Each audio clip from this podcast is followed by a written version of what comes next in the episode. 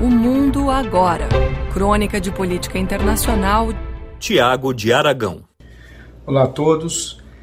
Essa semana, o governo chinês ele tomou uma decisão inédita e até algum, em algum momento pode ser considerada ousada, principalmente levando em consideração as celebrações que ocorreram nos últimos dias em Pequim por conta do centésimo aniversário do Partido Comunista Chinês.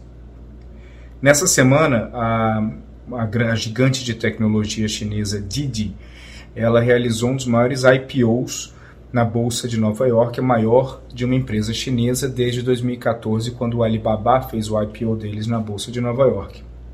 Agora, o curioso é que apenas alguns dias depois desse IPO, que foi muito grande, é, ter sido feito, o governo chinês, por meio dos órgãos reguladores é, de conteúdos digitais, eles acabaram aplicando uma multa e também punindo de várias formas o, a empresa Didi, incluindo é, a retirada dos seus aplicativos de lojas virtuais que podem vender esses aplicativos na China. Segundo o governo chinês, a Didi ela violou a, pri, a privacidade dos seus usuários e dos dados dos seus usuários. Bom, por que, que isso é curioso? Primeiro, porque a narrativa utilizada pelo governo chinês é basicamente idêntica à narrativa utilizada pelo governo americano na elaboração da lista negra de empresas chinesas, no qual investidores e empresas americanas não podem se relacionar. Então, por mais que o governo chinês tenha é, prejudicado uma empresa chinesa fazendo isso, ele basicamente ele está mandando um recado ao governo americano. Por que isso? Logo após o IPO, onde centenas e centenas de, de investidores americanos compraram ações da Didi, essa ação do governo chinês contra a empresa invariavelmente faz com que o valor dessas ações elas caem.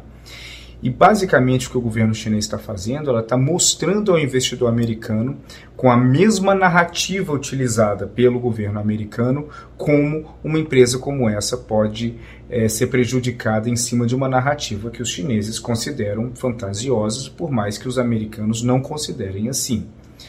Então é curioso que é, a tendência é que passando alguns, algumas semanas e alguns meses a Didi ela vai se recuperar a sua relação, seu status positivo com o governo chinês, mas isso é, é, faz parte também de uma estratégia chinesa, onde a, a China entende que um dos principais pontos é, de, de confronto com os Estados Unidos se dá na área tecnológica.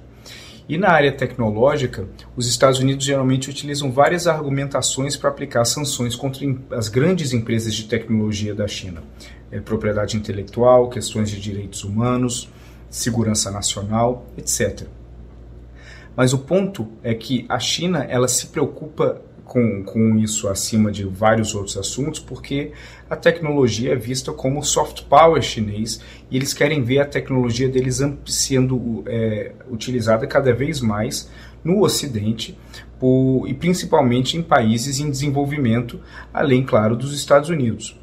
Então, quando os Estados Unidos tomam uh, uma ação contra a China, colocando empresas chinesas na lista negra, a resposta chinesa, é, agora principalmente com a Didi, é de criar uma pressão em cima do governo americano, mas que não parta necessariamente de Pequim, mas parta dos é, formadores de opiniões americanos, dos interessados americanos, dos investidores americanos que investem nessas empresas, para que eles pressionem o governo americano para que tire o pé do acelerador em relação às sanções contra as empresas de tecnologia chinesa, porque essas empresas de tecnologia chinesa elas trazem lucros para investidores americanos quando elas principalmente elas estão é, fazem um IPO como a Didi fez.